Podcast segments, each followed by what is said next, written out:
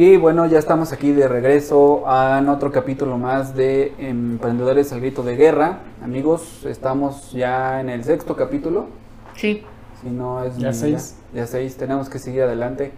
Eh, por favor, eh, en este momento les pido de la manera más atenta que nos ayuden recomendándonos, suscribiéndose al canal ahí abajo. Por favor, ayúdenos con un like si les gusta. Y si no les gusta, también con el de abajo, no importa.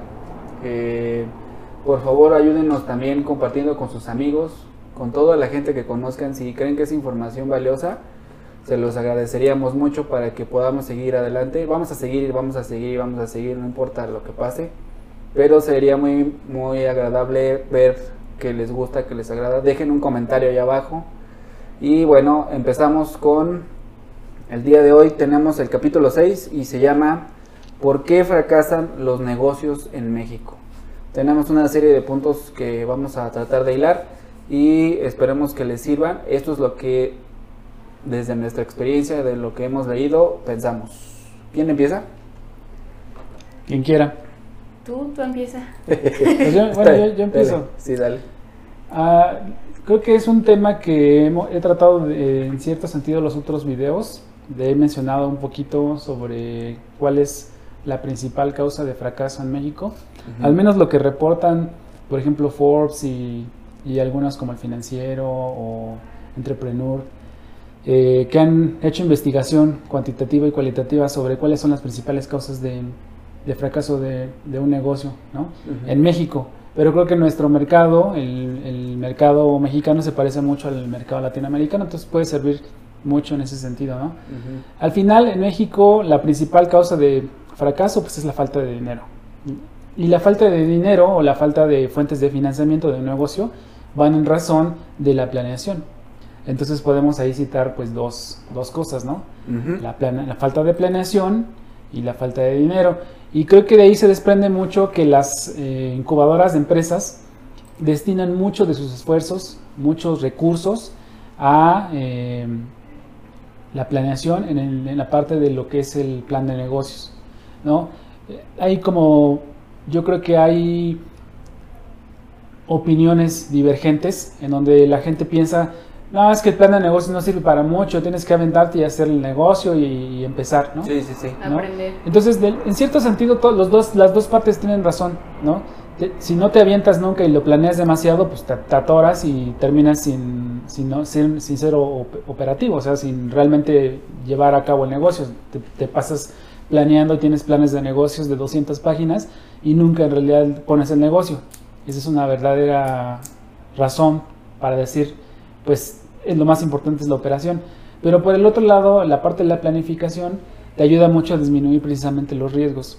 Porque como te pones a estudiar la industria, te pones a estudiar el mercado, te pones a, a ver la competencia, te, te pones a ver muchas cosas que de primera instancia cuando estás enamorado de una idea o te surge una idea que piensas que te va a hacer millonario, no las ves.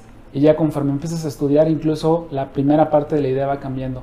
¿no? Sí, y tenemos mucha experiencia en eso, que empe- empezamos haciendo una idea, y nos ha pasado a nosotros mismos. No, pues tenemos idea de hacer esto, esto, esto y el otro. Y hacemos la investigación y la vamos modificando y al final nos damos cuenta de que a veces ya ni se parece la, la idea inicial que teníamos de, para empezar el negocio. Entonces, en ese sentido, pues la planificación sí puede ser un factor de riesgo para que un negocio fracase y, la, y la- en la planificación se ve precisamente el tema del dinero. ¿Cómo lo vamos a financiar? ¿Cómo lo vamos a sostener durante tanto tiempo? ¿Cuánto tiempo requerimos para llegar al punto de equilibrio? Y además sabemos que luego no se cumplen las predicciones, aunque estén bien esti- estimadas o estudiadas, en el tiempo que uno piensa. Entonces uno tiene que ponerle un poquito más, exagerarle en el tema de lo conservador para decir, ok, si vamos a estimar que en 18 meses el negocio va a llegar al punto de equilibrio, pues todavía como ponerle un poquito más y decir, no, vámonos más conservadores todavía y pongámosles, no sé, 24 meses para llegar a esa meta que necesitamos este, para que el negocio subsista, ¿no? Sí, de hecho eso lo habíamos mencionado en un video, ¿no? Eh, ahí les vamos a dar el vínculo, aquí arribita, dele, por favor, En las tarjetas. en las tarjetitas. Eh, Y creo que es muy importante porque fíjate, yo tengo un amigo cuyo nombre no voy a decir nada más, pero él es empresario. Y me, y me decía, no, es que para mí no es muy importante tener misión, visión, eso nunca lo uso, como para qué, eso ni me sirve. Es más, yo nada más opero y gano dinero. Y sí tienes razón y no. Porque yo creo que, para, o sea, en la primera etapa del emprendedor, cuando te empiezas y te avientas y dices, órale, va, pues, chingue su madre, me voy a aventar. Te sirve, pero después ya no te sirve. Es la, es la, digamos que es el paso número dos, empezar a formalizar tu empresa en un papel, porque es súper importante tener un orden. No nada más es como decir, bueno, pues ya abrí y voy a empezar a vender y se acabó, ¿no? Que es lo que todo el mundo hace, es lo que hace el comerciante regular el microempresario o el comerciante de calle, que nada más compra y revende, compra y revende. Pero si tú ya quieres llevar a tu empresa a otro nivel, yo creo que ya tienes que empezar a pensar más en ese tipo de cosas. Y yo justamente eso lo veo relacionado con la profesionalización.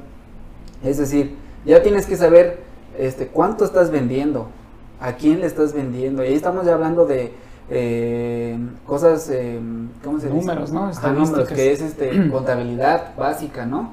Eh, ya estamos hablando de marketing, ya estamos hablando pro- de publicidad, o sea, ya, ya es profesionalizarte.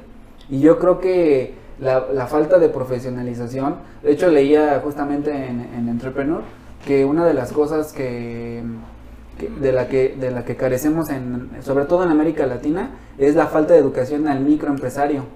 No hay nada, o sea, de verdad no hay nada. Yo creo que esa es una de las razones por la que Carlos Slim, este, ya ven que abrieron, abrió su escuelita Su online para poder este, darle un poco de educación financiera y, bueno, de educación en general para abrir un negocio. Entonces, si no te profesionalizas, o sea, el primer paso es, órale, va, ya me aventé y con lo como pude. No obstante, no es lo mejor, porque me ha tocado ver, y creo que a todos nos ha tocado ver, que abres un negocio y dices, "Ay, es-", o nuestra experiencia, simplemente, por ejemplo, cuando pusimos los perfumes, ¿qué dijimos? Ah, pues se ve que es buen negocio, lo medio analizamos, dijimos, pues chingue su madre, lo ponemos y le invertimos, ¿no? No analizamos nada y no pensamos, por ejemplo, que teníamos que tener una, una proyección de ventas, ¿no? Que es algo súper clave, clave, así que la necesitamos. ¿Por qué? Porque para decir, tenemos que aguantar un año de contrato de una renta de 15 mil pesos y un sueldo de, para tener varios turnos o un turno completo para una persona que esté ahí y cuál es tu costo real por cada perfume y cómo, le, cómo asignar un precio bueno y competitivo respecto a tu competencia, cómo te vas a diferenciar y todo eso no lo sabes. Al principio te avientas y, pues como si fueran enchiladas, casi casi, ¿no? Lo haces y se acabó. Y no, o sea, hasta para hacer una enchilada sabrosa tienes que diferenciarte. Y entonces todo eso yo creo que va conectado con la parte de profesionalizarte, no solamente decir, está bien, o sea, yo estoy como en un debate entre, sí, aviéntate, pero trata de aventarte inteligentemente. O sea, eh, no, no así como algo como el borras. ¿Por qué? Porque es, estaba viendo la estadística mundial. 75% de las pymes en, en, el mundo, no solamente en Latinoamérica, uno diría, bueno, en Latinoamérica, ¿no? Están atrasados. No, en el mundo fracasan por falta de, de no saber ese tipo de cosas. Uh -huh. ¿Cómo ves tú, Palo? Pues yo también creo, bueno, todo lo que estamos mencionando creo que sí va eh, relacionado con la planeación. Por ejemplo, este, el no entender bien tu negocio, ¿no? Cómo funciona. Todo eso se hace antes de ponerlo. Tienes que saber cómo funciona tu negocio, cómo se mueve, qué vas a necesitar. Entonces, por eso digo que es la planeación. Hay una frase que no sé quién la dice, que dice, eh, fracasar en la planeación es planear el fracaso. No sé si ustedes claro. saben quién, quién la dice. No, no, no. Bueno, pero no es Está nuestra. buena. pero pues sí, tiene razón. O sea, pues si no planeas bien, ¿cómo planeas que vaya a funcionar, no? O sea, en un, en un futuro, no sé. Sí, yo creo que va súper conectado, ¿no? A lo que decíamos, sí. Es como una disyuntiva rara porque, a ver, aviéntate. Y sí me aviento, pero si lo haces así como al aventado, pues fracasas, ¿no? Yo creo que depende del estilo, ¿no? De la persona. Hay personas que yo creo que la gran mayoría tendemos a no ejecutar, la verdad, por miedo, por lo que tú quieras. Entonces, desde nuestra experiencia, y por eso es la, la disyuntiva, es o me aviento o lo planeo. Ajá. Entonces, si sabes que eres de los que lo piensan un montón, mejor agarra valor un día y aviéntate. Uh -huh. y, y, y, toma las consideraciones, va a ser un desmadre porque pues, al principio vas a tener un montón de de variables que no tomaste en cuenta y como no es algo que a lo mejor hayas estudiado y que ya lo tengas bien planeado, te van a salir un montón de problemas que tienes que resolver. Si ya los vas a resolver, toda esa energía que te va a tomar para resolverlo, haz una planeación. Comienza haciendo tu plan de negocios, ¿no? Pero si eres de las personas que sí pueden ejecutar, que a lo mejor son muy pocas ¿verdad? en el mundo, que, que sí pueden ejecutar y sin procrastinar, sin tener nada más el, el, el plan de negocios de 200 páginas y seguirle anexando páginas todos los días, entonces yo te recomendaría, sí, planea primero, ¿no? Y sobre todo por el tema financiero, porque pa- o sea, todo va ligado, la parte financiera, la, la capacitación que uno debe de tener como, como persona en la parte financiera es sumamente importante para poder hacer una planificación de la, de la empresa en sus recursos financieros. ¿De dónde vas a sacar el dinero para mantener la empresa un año y medio o dos años? Lo que te va a tomar llegar a su punto de equilibrio o, o- o a lo mejor dices, no, es que lo planean también luego muy... Yo creo que ese es otro error que se puede notar. La planeación es, la, la- ¿cómo se dice? ¿Cómo sería? Como la planeación ilusoria, ¿no? Que, que es muy común en los, en los emprendedores nuevos. Dicen, no, es que mi negocio va a salir en tres, seis meses. Ajá, ¿No? Como en la fantasía. ¿no? Ajá, sí, es la fantasía, fantasear. No, en seis meses ya mi negocio va a estar andando y voy a estar vendiendo tanto. Hacen una proyección de ventas completamente irreal, ¿no? Ajá, Este, de fantasía. Y eso también es un error muy grave, Claro, sí. porque como te se preparan para seis meses, no llega a tener la suficiente solvencia económica la empresa para aguantar esos más de seis meses. Y entonces, digo, todos los puntos a lo mejor siempre van a lo mismo, pero el final de cuentas es una de las cosas que se pueden eh, complicar al- en un negocio y pues obviamente directito al fracaso. Y no solamente eso, te llevas familia, te llevas ahorros, te tu llevas patrimonio a veces. pues hasta el patrimonio y, y a veces hasta deuda, ¿no? De un Sí. negocio que no se dio. Justamente ayer estaba viendo una serie de televisión que nos gusta ver, que se llama Billions, que está ahí en Netflix, por si la Ah, quieren sí. ver, está muy buena. Y bueno, les voy a spoilear, el- un- no sé si es el capítulo 5 o 6, pero... De la cuarta temporada. Ajá, pero una, uno de los, eh, de los dueños de, de- de los fondos de inversión, que es- se llama Taylor Mason, que es un hombre mujer raro, ahí no sé qué sea, pero bueno, él se hace llamar él, ¿no? Este, eh, esta persona le está poniendo el negocio a su papá y, le, está diciendo, está haciendo su plan de negocios y todo, pero aún teniendo un plan de negocios, la, la directiva, su, que es su hija la que le está patrocinando, le dice, le dice, no, es que podrías tener, imagínate que puedes tener un capital de 100 millones de dólares y que vas a poder tener una, un rendimiento del 36 al 48%, en 8 meses vas a recuperar el 38 al 40% de tu inversión y es un, es un super plan porque te va a funcionar. Y, y la, la hija que es así súper analítica le dice, pues lo que no me gusta de todo lo que estás diciendo es eso que dijiste. Imagínate. Todo el problema, estás diciendo, ah, pues sí, estoy, suena bien chido. Y hoy no manches, voy a recuperar el 38% hasta el 40 y tantos por ciento de mis 100 millones de dólares en 8 meses. Pero no está sustentado en nada. Entonces es un castillo de arena o hecho sobre una nube, literalmente. Se ve bien padre, pero realmente no tienes nada. Realmente puedes estar destinado a lo que decías, lo estás planeando fracasar, porque no tienes un sustento, ¿no? Exactamente. Y bueno, eso nos lleva entonces a otros, a otros temas como por ejemplo eh, que las em- los empresarios, microempresarios, medianos empresarios a veces no saben delegar, por ejemplo, ¿no? En otra de las cosas, por ejemplo, la profesionalización en la parte eh, organizacional, a veces no saben delegar, no saben decir, ah, bueno, este, quieren hacer todo.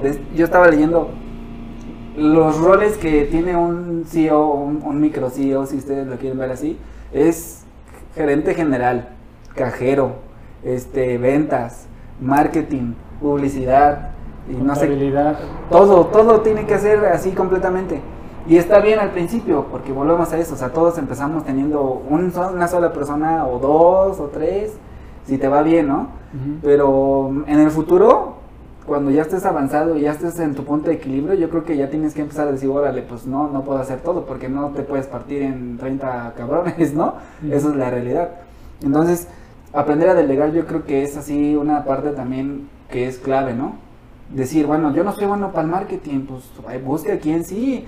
Y hay que dar ese paso, ¿no? Decir, contratar a alguien que sepa de marketing, contratar un contador, contratar este uno de ventas. Y creo que eh, a veces uno, o sea, como que quiere apapachar demasiado al bebé y dices, chale, no me está dando, ¿no? No sé ustedes cómo ven ahí. Yo, bueno, tú adelante, adelante. Es lo que dice Robert Kiyosaki, que cuando alguien en el cuadrante del flujo de dinero, que Ajá. cuando alguien le dice que, que va a ser autoempleado y de ahí quiere ser dueño de empresa, dice, me da mucho miedo que digan eso, porque la mayoría de los que hacen eso empiezan a inventar su propio sistema y después no pueden salir de ahí. Se hacen parte del sistema, hacen esto, hacen el otro, falta un empleado y va y lo hace, y falta esto y lo hace el que se supone que debería ser el dueño de la empresa. Dice, entonces cuando me dicen eso a mí me da mucho miedo porque muchas veces se quedan ahí siendo parte de su propio sistema que están inventando. Se hacen víctimas de su propio ambiente, ¿no? Ajá. Sí. Y cuando quieren salirse ya no pueden. Dice, porque ellos están haciendo todo. Sí, exacto. Ahí yo lo que, lo que vincularía y que sería como un punto más a sumar, Ajá. que, es- que tiene que ver exactamente con lo que estamos platicando, es la reinversión. Porque un negocio en México o en Latinoamérica o incluso en el mundo puede llegar a fracasar porque no existe reinversión. Y la reinversión va en el sentido de lo que ustedes están diciendo. Un emprendedor siempre empieza haciéndolo todo, ¿no? Y, y, pues se tiene que aventar y se anima y aunque no conozca lo, lo empieza a hacer. Ajá.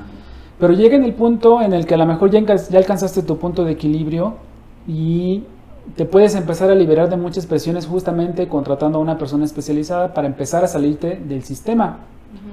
Porque si no te puedes hacer de, como por ejemplo un, un, este, un ejemplo muy claro, pues son, son lo- los, las profesiones en las que ellos tienen que hacer la, la operación tal del negocio, como por ejemplo los médicos, ¿no? Los médicos que a fuerza tienen que estar en su negocio, porque, bueno, aunque son médicos y tienen su profesión, pero al final termina siendo un negocio, ¿no? Independientemente de cómo se vea, ¿no? Pero es un negocio y si ellos no están en el negocio, pues el negocio no factura. Entonces, es un reto para ese tipo de profesiones generar un sistema que sí se puede, pero la mayoría no tiene la capacidad de verlo y la capacidad de verlo se desarrolla con estudio, con conocimiento, con lectura de libros, con cursos, con todo el tema administrativo. Entonces, la reinversión va en ese sentido, va a reinvertir en empleados que te venden su, tu- su tiempo, su profesionalismo, sus profesiones, sus habilidades para que el negocio mejore. ¿no? Y reinversión en obviamente conocimiento, en estudio, en libros, en cursos, que te ayudan a, a- no tanto para el dueño del negocio como para la- su gente, para que te ayuden a profesionalizarlo. Y reinversión en equipo del- del- de la empresa para mejorar procesos, para hacerlos más eficientes, porque a veces queremos exprimir el negocio desde que todavía está pequeño, ¿no? Entonces ya está dejando ganancia, pues órale, vámonos de viaje, ¿no? Pues órale, ya, este, cómprate un carro nuevo o lo que sea, ¿no? No para el negocio, sino para el dueño. Entonces dice, un- no me acuerdo quién decía, y si se acuerdan ustedes, me dicen, no sé si fue un maestro mío o algo que he leído, pero el, el negocio lo tenemos que tratar como si fuera un bebé. Entonces en- va creciendo, lo vamos alimentando, lo vamos guiando, lo vamos haciendo fuerte. Y a veces muchos empresarios quieren que desde que el bebé les, los mantenga. Entonces dices, ¿cómo quieres que el bebé te mantenga? Pues si apenas se va, puede mantener él y, y con ayuda, pues es una analogía muy, muy, este, muy ad hoc a lo que estamos hablando. No puedes pedirle al negocio que te mantenga si apenas el negocio se está medio manteniendo o a lo mejor ni se mantiene, ¿no? Y es el clásico ejemplo de las tienditas de, de los barrios, ¿no? De las tienditas de esquina, que nunca progresan, que siempre se mantienen pequeñas, que siempre es el mismo changarro de toda la vida. ¿Por qué? Pues porque se están comiendo las ganancias. Porque no tienen rendición de cuentas, ¿no? No hay una administración, no hay este rendición de cuentas, u- o sea que un buen control, una buena administración de las cuentas, de los egresos, de los ingresos, de las utilidades, no, no, no saben ni qué producto les deja más este, ganancia utilidad. Pues a lo mejor tienen ahí medio el sentido, ¿no? De, no, pues las papas son las que más dejan este, utilidad, ¿no? Pero pues no lo saben realmente cuánto es un peso, dos pesos, no lo saben cuántas papas tengo que vender, no tienen asignado un sueldo, por ejemplo, que ese también puede ser otro error de las empresas para el fracaso. Los dueños no se asignan un sueldo, sino que comienzan a, agarrar lo, las ganancias como si fueran su sueldo. Y es un error muy grave. Por ejemplo, tenemos un primo que tampoco vamos a decir el nombre, ¿verdad? Pero tú sabes quién es. Ahí si lo, vas si lo ves, vas a saber que eres tú. que, que no tiene asignado su sueldo y que de las ganancias de su negocio, pues las empieza a repartir, ¿no? Así de, no, pues esto para el, para el gasto, esto para la renta, esto para mí. No, pues esta semana me tocó menos porque ya no me alcanzó. O esta semana me fue muy bien y pues como me fue muy bien, pues me voy por Ah, un, me llevo todo, sí, ¿no? a, a pasear o algo. Entonces, no llevan esa parte en la que hay un orden.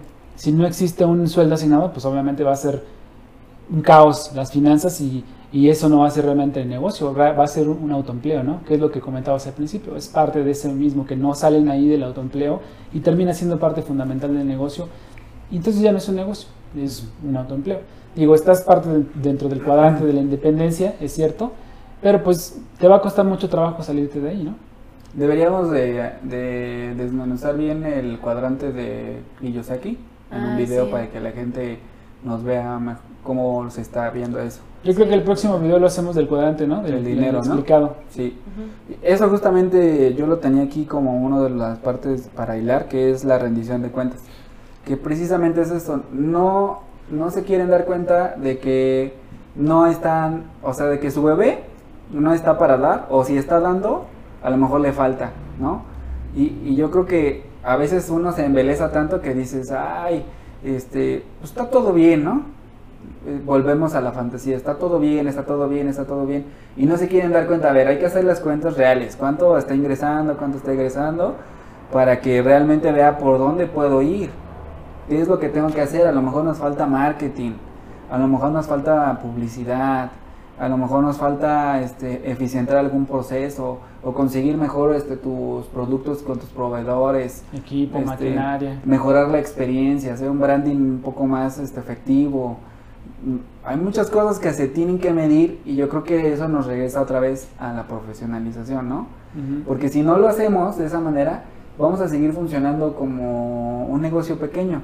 Y ya, claro, no está mal tener un negocio pequeño, ya cada quien decide si quiere seguir en el modo autoempleo, en el- cualquier parte del cuadrante del dinero que, que menciona Robert Kiyosaki. Pero yo creo que sí es importante que si la gente que nos ve quiere dar el siguiente paso, tiene que eh, dejar de eh, esos, esos eh, pues, malos hábitos, ¿no? De, de embelecerse con su bebé, de no tener el... De hecho hablamos de embelecerse en el video pasado, ¿no? Pasado. que por ahí pueden ver, por acá. Este, véanlo, está bueno. Y regresen a este video para que puedan este, seguir el hilo. Eh, y por ejemplo, eso de, de- de no rendirse cuentas nos lleva a otra parte que yo creo que por qué fracasa la gente. Hay muchas veces que me he topado con negocios que dicen, no, es que yo no necesito marketing. No voy a decir una cafetería a, a la que yo les estaba vendiendo eh, marketing y publicidad, porque entre otras cosas nos hemos especializado en eso. Pero es una muy una cafetería muy famosa que viene de Veracruz. Ya se imaginarán, ¿no? O el dueño viene de Veracruz. Y yo, el chiste es que logré dar con el dueño, ¿no? Y el dueño, cuando yo logré hablar con él, me, me dijo así, en sus palabras, es, no, joven, lo que pasa es que nosotros no utilizamos estas cosas modernas de la publicidad y el marketing. Nuestro negocio nada más es de, de puro marketing de boca en boca, de lo que es. Y sí tiene razón, yo no dudo que, que ese marketing Funcione. funcione, porque es real, o sea, cuando tú das una experiencia, un servicio excelente, eh, pues obviamente la gente te va a empezar a recomendar y empiezas a crecer y a crecer y a crecer y a crecer y a crecer, aparte de que tienen precios muy competitivos, la verdad, con respecto a otras cafeterías, ¿no? Pero, por ejemplo, tú te metías a sus redes sociales y tienen comentarios horrorosos, así de que, no, es que esa cafetería este, te da la comida echada a perder, tienen cucarachas, Este, pero así mal, o sea, tú le ves, y eso ya hoy en día, cuando menos estoy en 2019, y yo eso, yo eso lo dije como en 2015 yo creo, o 2014, no me acuerdo, este, pues ya empezaba a contar.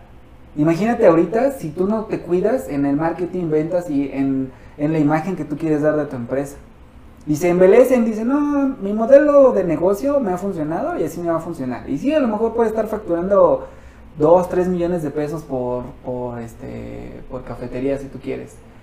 Pero al fin y al cabo, tu imagen se va deteriorando a largo plazo.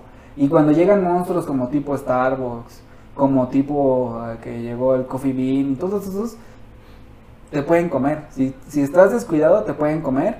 Y adiós negocio y a toda tu vida así hayas tenido 80 años. Y hoy día lo estamos viendo. Simplemente vean cuántas... Eh, ¿Cuántos negocios están cerrando como el Shoes Payless o cómo se llama? En Estados Unidos, que donde vendían este tenis muy baratos, están muriendo. Sears en Estados Unidos cerró y decían, hay un monstruo de ese tamaño, ¿cómo crees que va a cerrar? Y no se modernizaron en su marketing, no se modernizaron en nada, y ahí están, están muertos. ¿No? Acá en México todavía muchas empresas se pueden salvar porque la verdad es que eh, hay mucho campo, hay mucho campo todavía de crecimiento. El mundo del internet todavía apenas ahí vamos entrando en la ola. Pues vamos como 15 años atrasados, yo creo que hasta más, ¿no? Pero, pero no se confíen en que, ah, yo no necesito el nuevo marketing, ¿no? Y no es el nuevo marketing, en realidad es que es el mismo marketing, pero aplicado con herramientas distintas. Que te tienes que modernizar, tienes que utilizar redes sociales, tienes que utilizar los ads de, las, de los motores de búsqueda, tienes que modernizarte en, generación de contenidos este, interesantes, digitales, en SEO y en SEM, ¿no? Que le llaman, que después nos aventaremos un, un videito ahí de SEO y SEM. Pero no sé ustedes cómo lo ven eso. Yo creo que ya para cerrar yo nada más agregaría que uno de los errores de las empresas es no, eh, no invertir en branding como mencionabas. Es un error muy grave porque puedes tener un muy buen servicio, puedes tener un muy buen producto, puedes ser el mejor del mercado en calidad, en atención, en lo que tú quieras, pero si no existe un branding de tu marca y no logras un posicionamiento de tu marca, siempre te va a ganar alguien que esté mejor posicionado que tú, aunque tenga un producto o un servicio inferior, ¿no? Siempre. Puedes verlo, por ejemplo, no supongamos ahorita un, posicionamiento muy, muy poderoso que es el de, el de Starbucks, hablando de café. Si tú puedes tener un café de alta calidad, un muy buen servicio, una muy buena atención y, hasta con tu logotipo y todo lo que tú quieras, y te pones aquí en la esquina, en una muy buena esquina y vendes tu café, si se te pone un, un Starbucks enfrente, aún siendo tú superior, te va a ganar Starbucks por branding. Así es sencillo porque simplemente está más en la mente de la gente. O, pongámoslo en otro ejemplo, los automóviles, un BMW contra un automóvil Daewoo o, un coreano, un este, no me acuerdo ahorita de las marcas coreanas, pero alguna marca coreana. Puede tener la misma calidad o incluso superior, en confort, lo que tú quieras. Un auto muy bien equipado. Y lo, y lo pones en comparación, a lo mejor pues por precio puede ser la gente sí elige el, coreano. Pero si tienes un cliente de una capacidad económica similar y le pones dos opciones, BMW y un coreano, con esa capacidad financiera que tenga ese cliente, te apuesto lo que quieras que se vaya por un BMW. Por el posicionamiento, aunque el carro sea igual en mis capacidades, en servicio, en lo que tú quieras que te dé, como beneficios o valores agregados, contra un coreano que no tiene un posicionamiento de ese estilo en la mente de la gente. Entonces, si algo deben de hacer las empresas para salir adelante y para no fracasar, para no quebrar, es posicionamiento de marca. Y creo que es de las cosas en las que menos le invierte las empresas, eh, al menos en México, creo que es de las pocas cosas a las que no les invierten. A veces le quieren invertir a todo menos a, a marketing y a posicionamiento. Y es un error muy, muy, muy grave, yo creo. Este, voy a tantita cambiarle ahorita que estábamos hablando de Robert Kiyosaki va a venir en julio creo no sé si es una expo o algo así va a estar creo que en julio aquí por si quieren ir para que vayan este no, no les doy bien el dato porque no sé pero pues ahí pónganle en México y ya. Este, sí, pues yo también creo eso que se tienen que actualizar porque, por ejemplo, hay unos esquites que creo que ya son muy famosos, no sé si los ubiquen. Creo que ya abrieron como otro puesto, están aquí en Shola y Eje Central, en una esquina, y traen muchísimo, pero muchísimo. Y esos ya les, por ejemplo, ya se actualizaron porque ya les hicieron videos para dónde ir y para todas estas páginas de, de que te, que te, ajá, que te dicen qué hacer, ¿no? O a dónde, a dónde ir para que no te aburras o qué cosas probar. Y ellos no dijeron que no y siempre que vas, bueno, he ido como cuatro veces, no a comprar, pero he pasado por ahí y siempre están grabando y la gente siempre está tomando fotos y, y ellos así posando como si nada, no es como que digan, ay no, no nos subas o o así. Por eso yo creo que todo va enfocado a la planeación y a conocer tu negocio. Sí, claro. Yo también concuerdo. Entonces, eh, pues creo que ya cerramos con eso para que no nos vayamos a más de 30 minutos. Bueno, ya nos fuimos a más de 30 minutos. Pero esperamos que les haya servido. Este, vale la pena extendernos.